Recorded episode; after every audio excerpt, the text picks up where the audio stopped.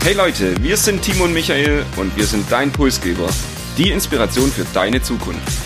Wir wollen dir jede Woche Impulse und Inspiration mitgeben, dich mit deiner Zukunft zu beschäftigen und diese aktiv zu gestalten. Und jetzt viel Spaß mit der nächsten Episode deines Pulsgebers.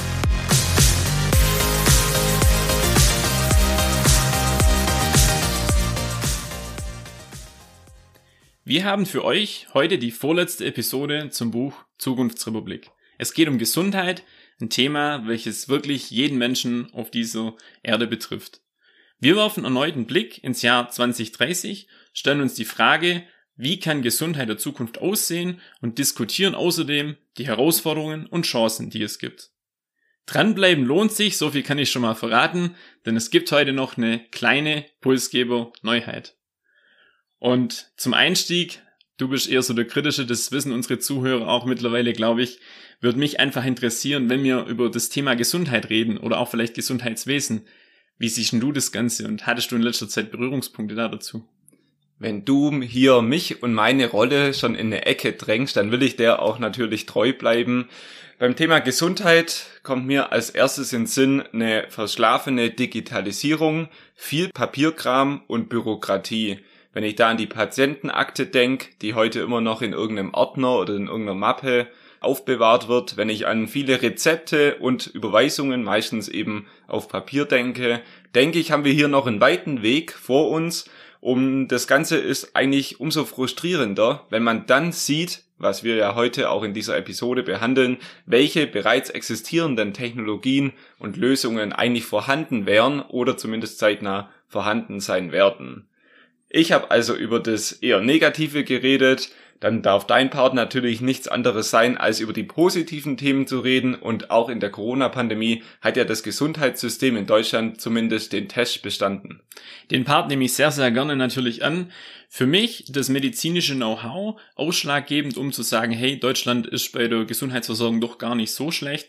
Da wären beispielsweise jetzt die Charité in Berlin, die weltweit einen sehr, sehr guten Ruf hat für, ja, spezielle operative Eingriffe oder auch BioNTech. Wir haben in unserer, ich glaube, vor drei Wochen war das die Episode drüber gesprochen, auch was hier letztendlich das deutsche Know-how so auf die Beine stellt. Aber nicht nur das, sondern ich glaube auch in jeder Arztpraxis oder fast in jeder und in jedem Krankenhaus vor Ort hier wird eine sehr, sehr gute und qualitativ hochwertige Arbeit geleistet. Und auch die Versorgungssicherheit für jeden Bürger. Es ist nicht überall auf der Welt so, dass jeder Mensch, der in einem Land lebt, einen Zugang zum medizinischen System hat, sondern hier auch viel oft vom Einkommen abhängt. Und das ist in Deutschland nicht der Fall, sondern wir haben unabhängig vom Einkommen die Möglichkeit, egal ob wir berufstätig sind, ob wir Rente beziehen, ob wir arbeitssuchend sind, dass wir eine ja, Chance haben, auch medizinische Versorgung wahrzunehmen. 2019 gab es eine ganz spannende Studie und zwar die besagte von ID Medical, letztendlich, dass Deutschland hinter Japan bei der Gesundheitsversorgung weltweit auf dem zweiten Platz sich wiederfindet. Für mich eine ja, erstaunliche Erkenntnis irgendwo und wir haben gerade schon drüber geredet, dass auch bei der Corona-Pandemie letztendlich Deutschland jetzt hier vom Gesundheitswesen her gar nicht so schlecht abgeschnitten hat. Aber wie sehen denn die Herausforderungen der Zukunft aus und was erwartet uns vielleicht in ein paar Jahren? Genau, also bevor wir jetzt dann wirklich über den spannenden Teil, die Visionen für das Jahr 2030 reden, erstmal drei Entwicklungen, die diese Visionen auch maßgeblich prägen werden. Zum einen haben wir da das Bevölkerungswachstum und den demografischen Wandel. Vielleicht ein paar Zahlen hierzu. Ähm, heute leben auf dieser Welt circa 7,5 Milliarden Menschen. Im Jahr 2050 geht man davon aus, dass es zwei Milliarden mehr sein werden, also knapp 10 Milliarden Menschen. Davon werden circa zwei Milliarden Menschen über 60 Jahre sein und es ist ja davon auszugehen, dass gerade diese Bevölkerungsgruppe auch mehr Nachfrage nach medizinischen Dienstleistungen und Produkten haben wird. Die zweite Entwicklung ist der Fachkräftemangel. Wir sehen das heute bereits auf dem Land beim Thema Hausärzte oder auch Landärzte. Und so wird es laut PwC 2030 so sein, dass rund 42 Prozent der Arztstellen in Deutschland nicht mehr besetzt werden können. Also hier eben das Problem Fachkräftemangel und auch die WHO hat das schon erkannt und geht davon aus, dass im Jahr 2035, also in circa zehn Jahren oder gut zehn Jahren, 12,9 Millionen Fachkräfte in der Medizinbranche fehlen. Also wir haben Bevölkerungswachstum, Fachkräftemangel und zu guter Letzt die Kostensteigerung als dritte Entwicklung. Hier ist es so, dass sich die Kosten für das Gesundheitswesen in den letzten acht Jahren mal 2,5 vervielfacht haben. Also die werden immer teurer und es ist davon auszugehen, dass es in Zukunft immer weiter ansteigt und Gesundheit immer teurer wird. Das also die Rahmenbedingungen. Lass uns jetzt doch, Timo, mal über die Visionen für das Jahr 2030 sprechen. Ich würde auch sagen, wir starten einfach mal. Und eins möchte ich vielleicht noch vorne wegnehmen. Es wird sehr, sehr digital. Also wir haben viele, viele spannende und innovative digitale Ansätze heute auch dabei. Beginnen möchte ich mit dem Thema Vorsorge, Prävention, auch was, wo jeder vielleicht kennt. Ich meine, es gibt viele ähm, Kursangebote oder es gibt auch viele Sportmöglichkeiten äh, für das Thema Prävention, aber es gibt eben auch hier jetzt schon den digitalen Weg. Der Grundsatz sollte eigentlich immer sein, präventiv agieren anstatt kurativ reagieren. Also das steht so über allem. Aber wie könnte das dann jetzt konkret auch in unseren Alltag integriert werden oder wie könnte das aussehen?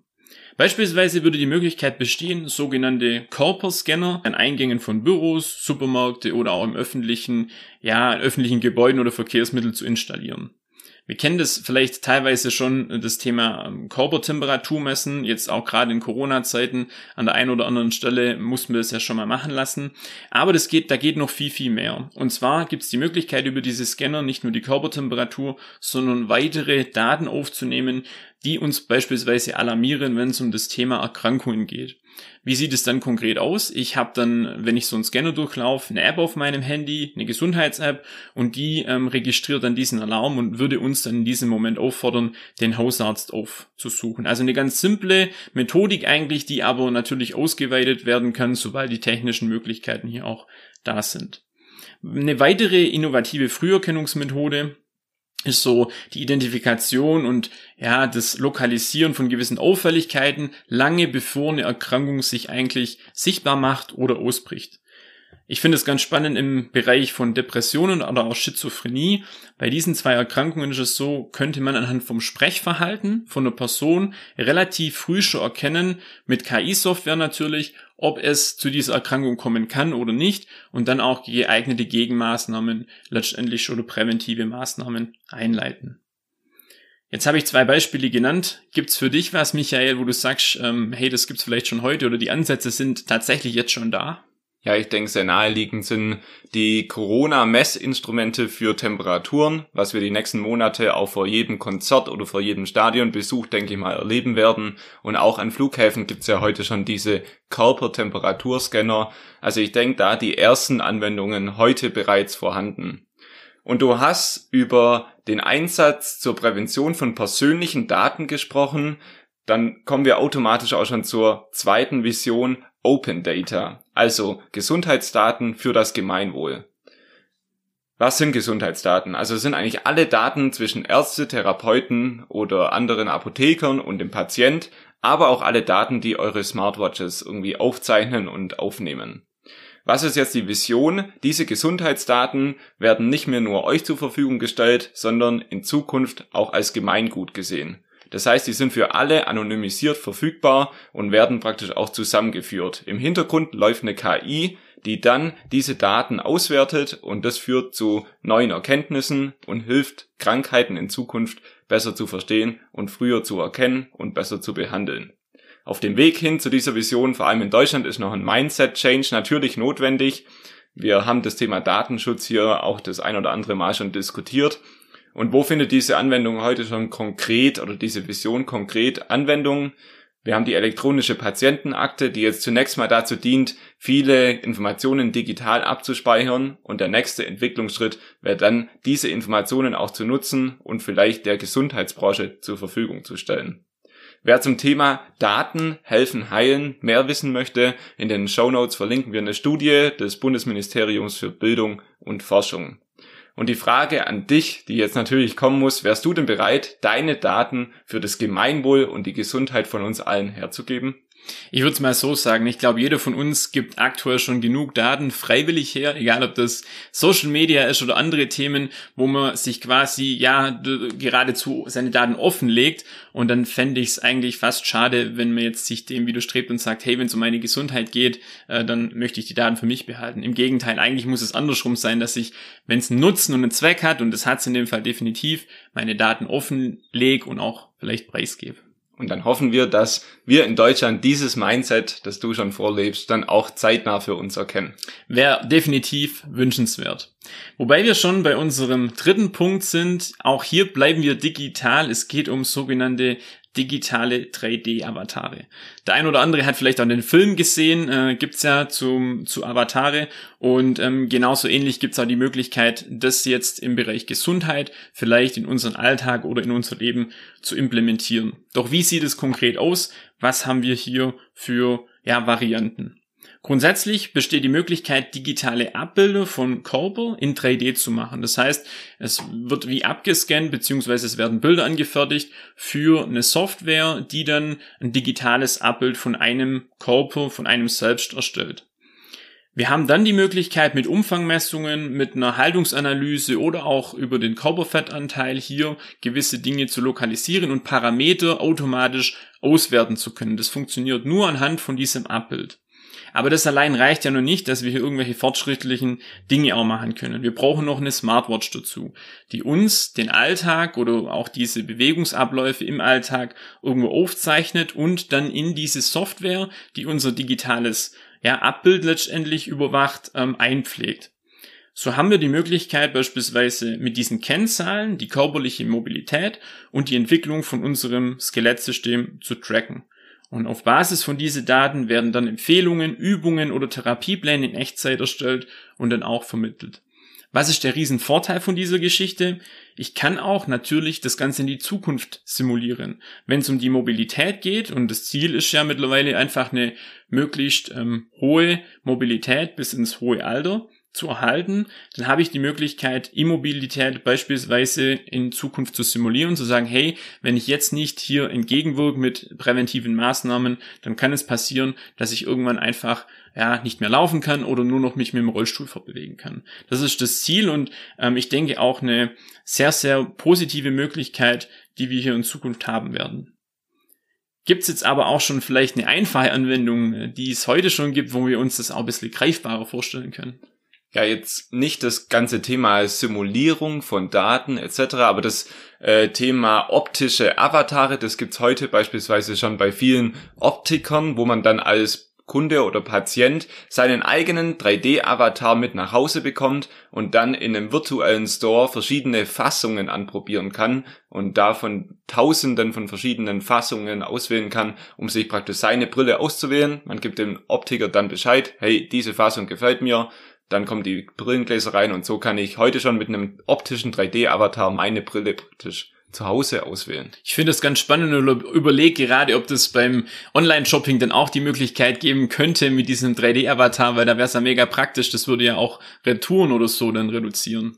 Ja, auch da gibt es tatsächlich schon viele Überlegungen. Es gibt auch bei Zalando und den anderen Apps heute schon die Möglichkeit, eigene Daten einzupflegen und dann ist der logische nächste Schritt, ich habe meinen eigenen Avatar und kann hier auch Klamotten anprobieren. Aber das führt uns jetzt raus aus der Gesundheitsbranche und in der Gesundheitsbranche gibt es so viele spannende Themen, dass wir doch lieber darüber sprechen wollen. Zu guter Letzt die vierte Vision beinhaltet eigentlich viele neue Technologien. Wir haben beispielsweise digitale Prozesse wie die Telemedizin. Das heißt, in Zukunft muss ich nicht immer nur noch zum Arzt, muss mich da in so ein altes Wartezimmer aus den 70er Jahren sitzen und dann warten, bis der Doktor Zeit für mich hat, sondern ich kann das Ganze auch virtuell machen. Dann kann der Doktor virtuell schon vielleicht die erste Analyse machen und entscheiden dann, ob ich tatsächlich noch zum Arzt kommen muss oder ob ich mir den Arztbesuch sparen kann. Auch im Operationssaal wird sich viel automatisieren. Äh, Roboter werden Einzug erhalten in den Operationssaal. Also auch hier viele neue Technologien. Und ich habe ein Highlight aus dem Buch noch mitgebracht.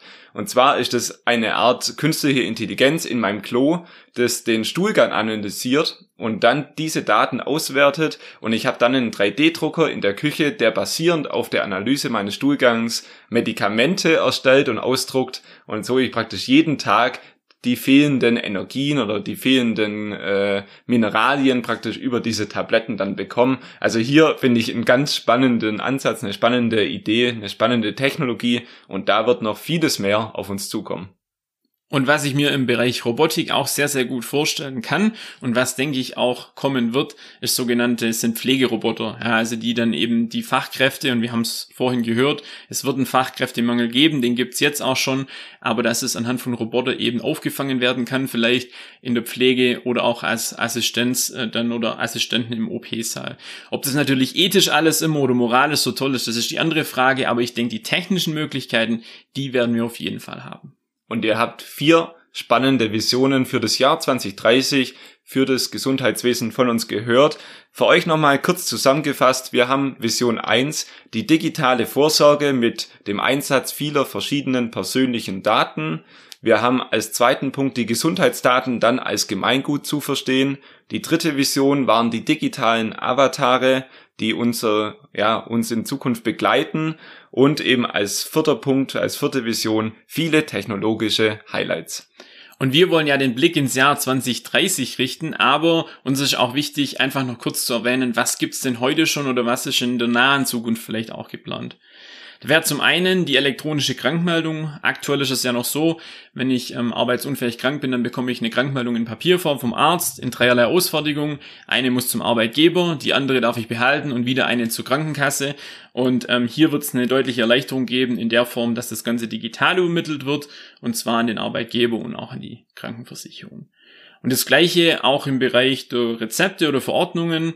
Wenn ich jetzt ein Medikament verschrieben bekomme, dann wird das in naher Zukunft, und das soll dieses Jahr noch kommen. Ich bin mal vorsichtig mit der Prognose, weil wir wissen ja, die Sachen können sich immer dann noch nach hinten verschieben, aber es soll so sein, dass ich kein ähm, Papierrezept mehr bekomme, sondern dass das Medikament anhand von dem QR-Code auf mein Smartphone ähm, geladen wird und nicht einfach nur noch mein Smartphone dann in der Apotheke vorzeige und der Apotheker mir dann das entsprechende Medikament ähm, aushändigt. Es bleibt spannend. Wir werden sehen, wann welche Innovationen bei uns Einzug erhalten. Und zu guter Letzt bleibt dir noch der Abschluss. Ja, und der ist heute besonders. Du hast zu Beginn angekündigt, es gibt eine Pulsgeber Neuheit. An dieser Stelle danke für euer positives Feedback zur Episode 19 zum Thema Aktien.